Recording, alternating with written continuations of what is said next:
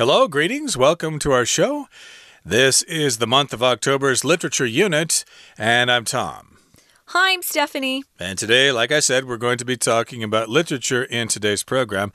We've got a young adult novel to introduce to you. It's uh, entitled The Boy in the Striped Pajamas. Okay, remember when you go to bed at night, sometimes you will wear pajamas. And sometimes you won't. I remember wearing pajamas when I was a kid, but I think I stopped wearing them in high school. I just got lazy and just started sleeping in my shorts or underwear or whatever.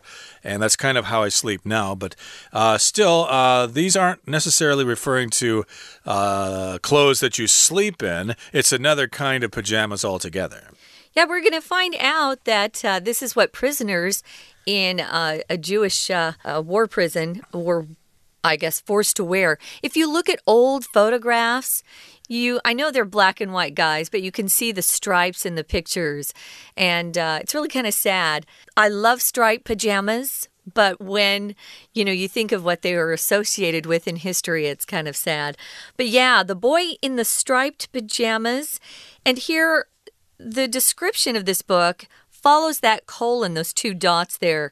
This is a description of the book. It says, A fable of friendship in tragic times. A fable are old stories we used to have long ago. We'll talk more about those. But first, guys, we should probably read today's lesson and then we'll be back to break down some of these words and phrases for you.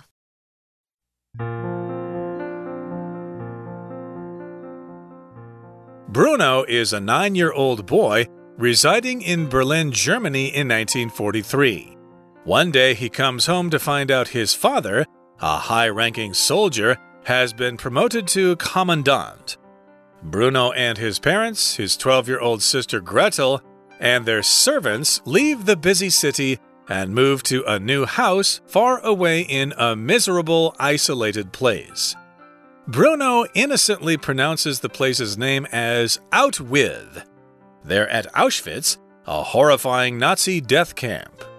Through a massive fence, Bruno sees thousands of extraordinarily thin people in what he calls striped pajamas, which are actually prison uniforms. The innocent Bruno doesn't understand who the people are or why they're there, but is warned by his family to stay close to the house.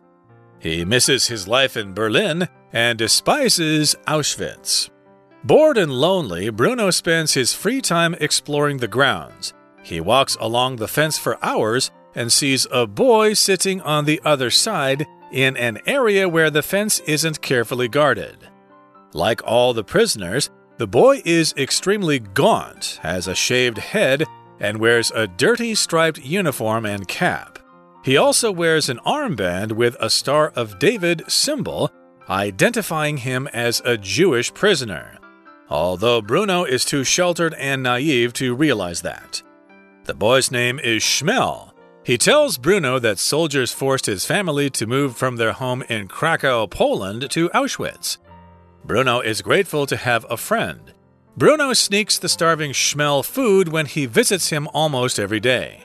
However, he struggles to comprehend the harsh and brutal terrors of starvation, violence, and death happening on Shmuel's side of the fence.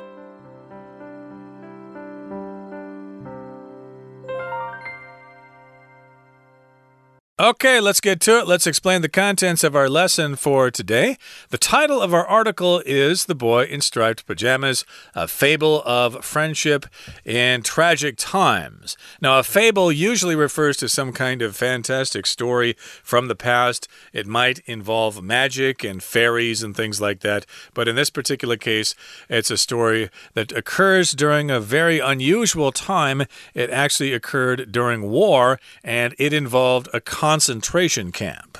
I wanted to mention one very famous fable that our listeners have probably heard of is the hare and the tortoise. Remember there's that rabbit and a very slow turtle and they have the big race and the rabbit or hare H A R E. Oh, he thinks he's so cool and fast, and he can, of course, beat a very slow tortoise. But he ends up beating the, the tortoise because the rabbit just kind of lies down, takes a little nap. So that's one of the fables that are out there that are pretty famous. And a fable usually involves a moral lesson, something you're supposed to learn. And typically, there are humans and animals both involved. But uh, yeah, we've got a lot of fables out there. This one is a fable of friendship in tragic times. The tragic times, of course, refer to World War II. So we've got our protagonist. He's the main uh, feature or character of this book. His name is Bruno and he's a nine year old boy residing in Berlin, Germany. And this is back in 1943. Now, Bruno is a pretty typical German name, just so you know. Um, I know sometimes we name kind of scary looking dogs in America Bruno because it sounds kind of like you're saying brute mm. or you know, which is me just means kind of severe, kind of cruel. Bruno, but this is a nice little guy. He's nine years old and he lives in Berlin, Germany.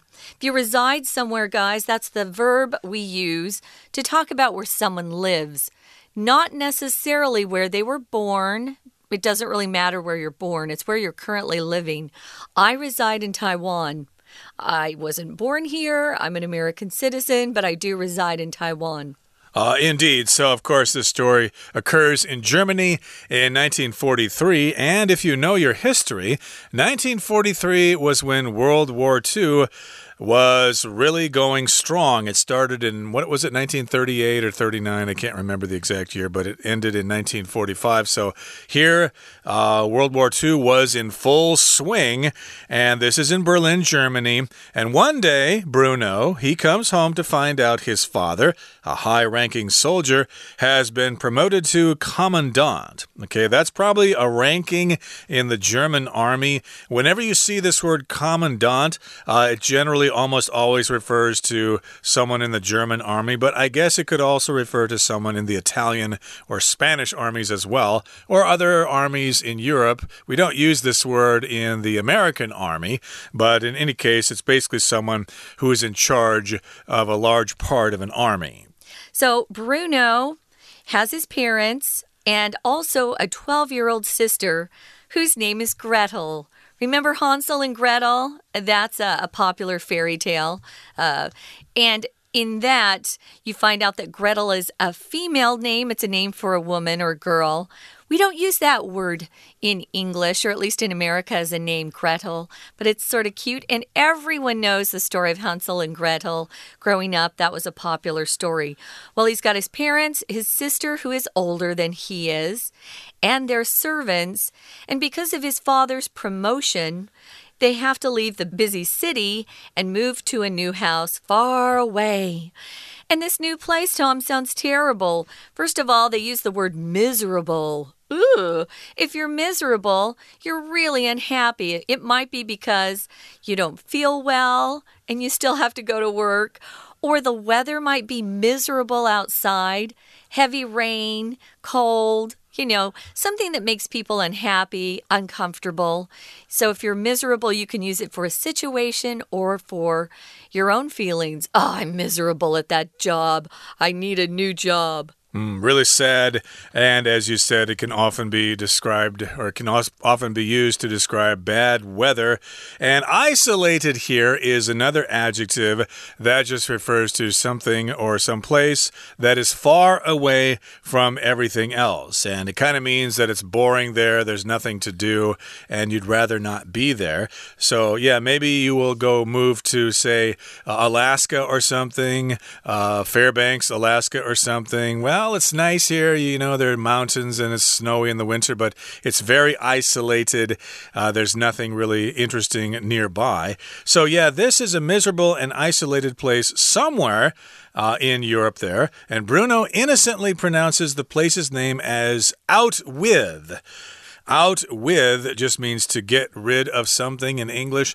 Out with the old and in with the new. Okay, get rid of the old things and bring in new things. And that this is how this person mispronounces the name of this place out with. But of course, as we know, the correct pronunciation is Auschwitz, which I believe is in Poland, right? Right. So we know Auschwitz today as being an old Nazi prison camp for Jews where they uh, kept a lot of Jews there to work and they also killed them. Um, but yeah, it actually is the name of a city right there. Uh, it's a horrible place, but if you get the chance to go, you should go and uh, learn more about history. It was pretty horrible in that place. Now, here we say that Bruno innocently pronounces the place's name is out with. He doesn't really understand about the Nazis and the Jews and how the Nazis were trying to exterminate or kill all the Jews they could on this earth.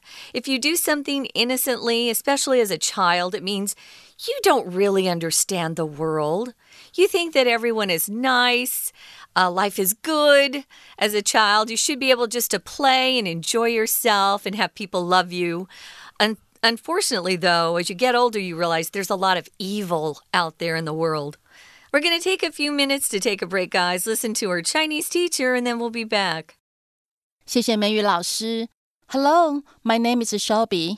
今天的故事很沉痛，书名《The Boy in the Striped Pajamas》。Stripe 条纹加上 ed 当形容词，修饰 pajamas 睡衣。 介系词 in 加衣物、颜色饰品等，表示穿着什么。第一句，九岁的 Bruno 住在柏林。Residing 是省略关系代名词 who，将动词 resides 居住改成分词形态，修饰 a boy。Reside 同义字有 live、dwell、d w e l l，或者是 inhabit、i n h a b i t，都后面加上介系词。在家地方表示住在哪里。第二句，有一天他发现他父亲被 promoted to commandant。commandant 是指要塞的司令官，或者是军事学校的校长。工作上被拔擢，用 be promoted to 加职位。职位前面呢不要加 a 或者是 the 等，因为是指职务，而不是指特定的某个人。Bruno 和他的家人搬到一个令人难受且偏僻的地方。我们到第四句，Bruno 天真的叫这地方 Out with，称呼 A 为 B 有几个常用的惯语。在这句中，pronounce A as B，pronounce 发音宣称，还可以用更简单的生字，例如 call 或者 name，call A B 或者 name A B。例如说。Call her Jenny the Brave，把她叫做勇敢的 Jenny。他们在 Auschwitz，一个可怕的集中营。We're going to take a quick break. Stay tuned. We'll be right back.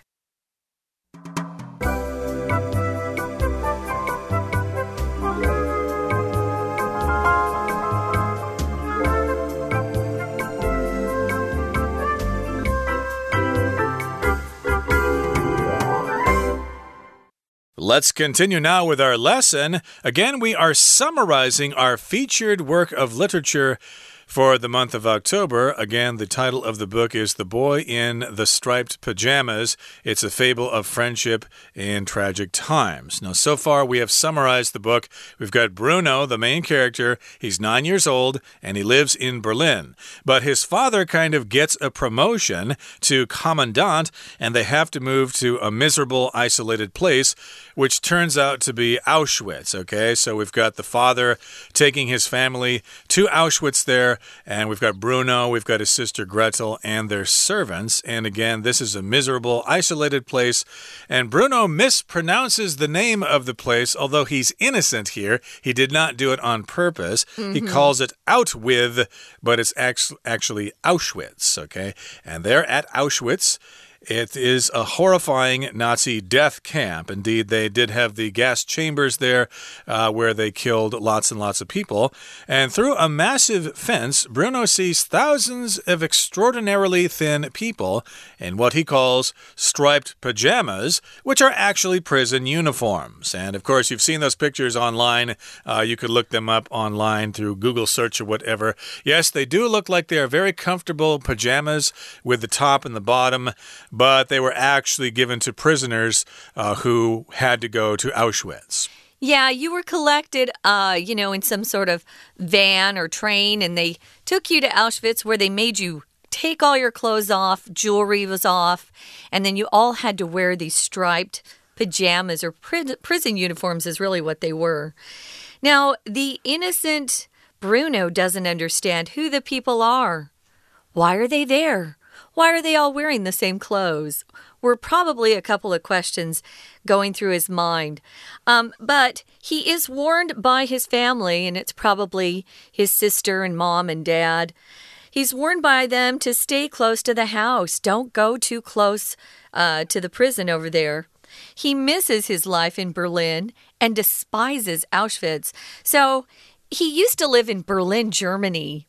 Berlin, Germany is very exciting. It was the capital of Germany at the time, and oh, people loved it there. There were a lot of places to go eat good food and hear good music, and suddenly he's in this very isolated place called Auschwitz. And he just misses his old life and friends, I'm sure. You know, it's hard to move regardless of where you go, but it's extra hard if you go somewhere where it seems to be kind of miserable too, uncomfortable, unhappy, things like that. It says he despises Auschwitz. If you say that word despise, it means you hate it. You can't stand it. So he doesn't like anything about his new home. Mm, indeed, and remember back then they did not have smartphones, so what the heck do you do? He had to entertain himself, so he no was video bored. games, Tom. Uh, yeah, no video games either, but they did have books and board games, so I suppose they could uh, uh, entertain themselves somehow, but still Bruno was bored and lonely, so he spends his free time exploring the grounds. So here we've got the word grounds uh, in the plural here. It just refers to the area around a certain place. Uh, like, for example, if you're going to go uh, to university, you might want to explore the grounds or explore the campus a bit to know where all the buildings are and stuff like that. Uh, sometimes when there are lots of buildings in one particular place, we refer to that area area as the grounds, the area. Yeah, not the ground. We're not actually talking about, you know, where the dirt is. Uh, like Tom said, it could be the grass fields or could be a forest area. That's all part of the grounds. It's always plural like that. So he goes exploring, which can be dangerous, I must say.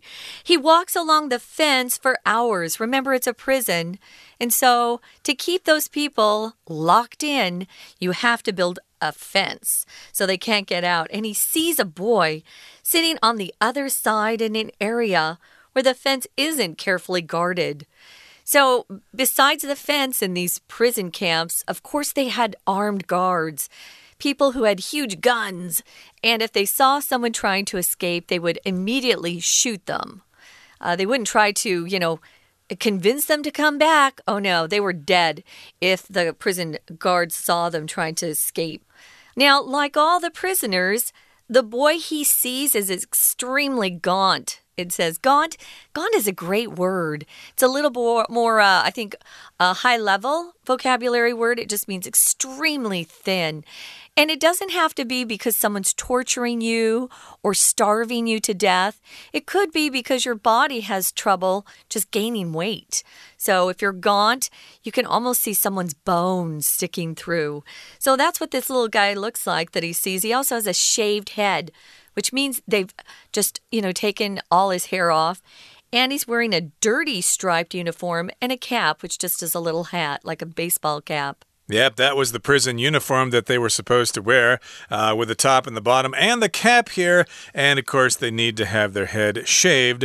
Uh, a lot of men will shave their heads nowadays because they're going bald and they kind of say, well, then I'm just going to get rid of all my hair. If so, you can't beat them, join them. Exactly. So I've uh, considered doing that myself, but uh, haven't quite got myself to do it because you still have to shave uh, to keep it from growing back. Oh, that's true. But that's another subject. Uh, in this camp, of course, they were required to shave their heads. I think because of uh, lice and stuff like that, as we'll find out later. Bugs. And this uh, boy also wears an armband with a Star of David symbol, identifying him as a Jewish prisoner although Bruno is too sheltered and naive to realize that. So during World War II, of course, in Germany for a certain period of time, Jewish people were identified or were required to wear a yellow Star of David on their sleeves or on their shirts or whatever so that everyone would know they were Jewish. I think they were yellow and they were, the, again, the shape of the Star of David, which is a six pointed star. You will see the Star of David on the flag of Israel. Now, this was a common symbol that the Jews would wear, like on jewelry and stuff, but the government started using it against them. Um, you know, they wanted everybody to know that, ooh, you're looking at a Jew and that's bad. It was just really horrible. So if you identify somebody as something, it just means you're looking at them and using characteristics that you can see uh, to say what that thing is. It could be a person or a thing.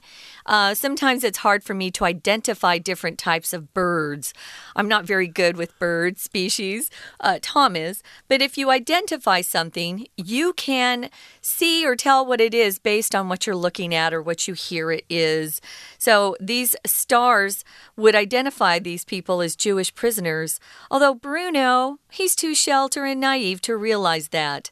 I don't think his parents really talked to him very much. I would know by the age of nine about some of these things. So if you're sheltered, it just means you're protected about or protected from learning things that uh, maybe your parents think are really bad for you. That's not altogether bad. If you're naive, you don't understand the world very well. You're very uh, simple and you're not very sophisticated. Yeah, that's how I was uh, when I left high school. I was very naive. I had not seen the world yet. And in a lot of ways, I am still naive. But at this particular point, I guess the boy was protected by his parents. They did not tell him about World War II and the extermination camps and the final solution and all that stuff. So he was naive to realize what that Star of David meant. Well, who's the boy in that uh, uniform, in those pajamas? Well, the boy's name is Shmuel and he tells Bruno that soldiers forced his family to move from their home in Krakow, Poland to Auschwitz. Okay, Polish is a funny language, um, and uh, I believe I looked this up, the pronunciation of the city in Poland, and it's nothing like uh, Westerners pronounce this word. And I'm not even going to bother telling you what the pronunciation is in Polish because I probably can't do it correctly. So, for all intents and purposes, we're just going to say Krakow. That's how most people pronounce the name of this city in Poland. So Bruno's grateful to have a friend. Remember, he's moved to a new place. So Bruno sneaks the starving Shmuel food when he visits him almost every day. I would do the same thing. So if you sneak and do something, just you're moving very quietly and secretively. Maybe you went out and you got back home too late, so you sneak back into the house so your parents don't hear when you come in. He sneaks the starving friend, Shmuel, food. So it says here, however, he struggles to comprehend or understand the harsh and brutal terrors of starvation, violence, and death that are happening on the other side of the fence. Is something harsh will often describe um, maybe a person who is being rough to somebody else or cruel or severe as being harsh. Weather can be harsh if it's bad. And brutal is very violent. So if someone's brutal, they're hurting somebody else. It could be physically or mentally or emotionally. They're making somebody feel awful and they're not even trying to hide the fact that they're doing it. So he doesn't really understand what's going on in this prison. We're going to talk more about what's happening, uh, but that will be in day two when we continue the plot of this particular book. Right now, let's listen one more time to our Chinese teacher. 第六句，透过巨大的围篱 ，Bruno 看到数千个很瘦的人，in what he calls strapped pajamas。in 表示穿着，what he calls 相当于 so cold，所谓的，它只是插入句做语气上的转折，穿着他所谓的条纹睡衣。天真的 Bruno 不知道那些人是谁。最后一句，他怀念柏林生活，厌恶 Auschwitz。Despise somebody 或者 something 表示厌恶某人或某事，也可以用 hate 或者 loathe，l o a t h e 再加 somebody or something。不过这些字眼都非常的强烈，我们并不建议常用。第二段的第一句，bored and lonely。无聊以及孤单，Bruno 花时间在探索房子的周遭。形容词放在句首， 这是简化副词子句。原来呢是 because Bruno feels lonely and bored 而形成的分词构句，直接表达情境，修饰后面整个句子。第二句，他沿着围墙走，看见一个男孩坐在另外一边，where the fence isn't carefully guarded。那里的围篱呀，没有被仔细的看守着。他走好久，暗示这集中营很大，才会有被疏于看守的地方。Where 关系副词相当于 in which，在这地方。后面的 guarded 被看守，到处都有人在监视，透露一种沉重严密的氛围，就像所有的囚犯一样。这个男孩非常的消瘦，他还带着有大卫之心的背章。我们到第四句逗点之后，identifying him as a Jewish prisoner，以辨认他是囚犯。identify A as B，确认 A 为 B。这里省略关系代名词 which，指前面的被章。identify 加 ing 变成分词构句。可是 Bruno 太被 sheltered and naive。无法了解犹太囚犯这种事情。Sheltered 这里当 PP 表示被保护的，naive 是天真无邪的。这个男孩和家人被迫搬来这里，Bruno 都会偷带食物给饥饿的他。跳到最后一句，However, he struggles to comprehend the harsh and brutal terrors。然而啊，他很难理解那些恐怖。暴力和死亡发生在围墙的另一侧。Struggle 挣扎，后面加 to v，暗示很难，但是努力去做后面这件事情。Comprehend 理解，harsh 严酷的，brutal 残忍的，terrors of starvation 饥饿的恐怖。故事到这里已经说明，Bruno 太小，虽然代表着单纯。但同时也透露着天真无知。剩下的故事我们明天再说。谢谢收听。That's all for today. We have summarized half of our featured young adult novel for the month of October entitled The Boy in the Striped Pajamas. Please join us next time when we continue to summarize this novel. From all of us here at English Digest, I'm Tom. I'm Stephanie. Goodbye. Bye.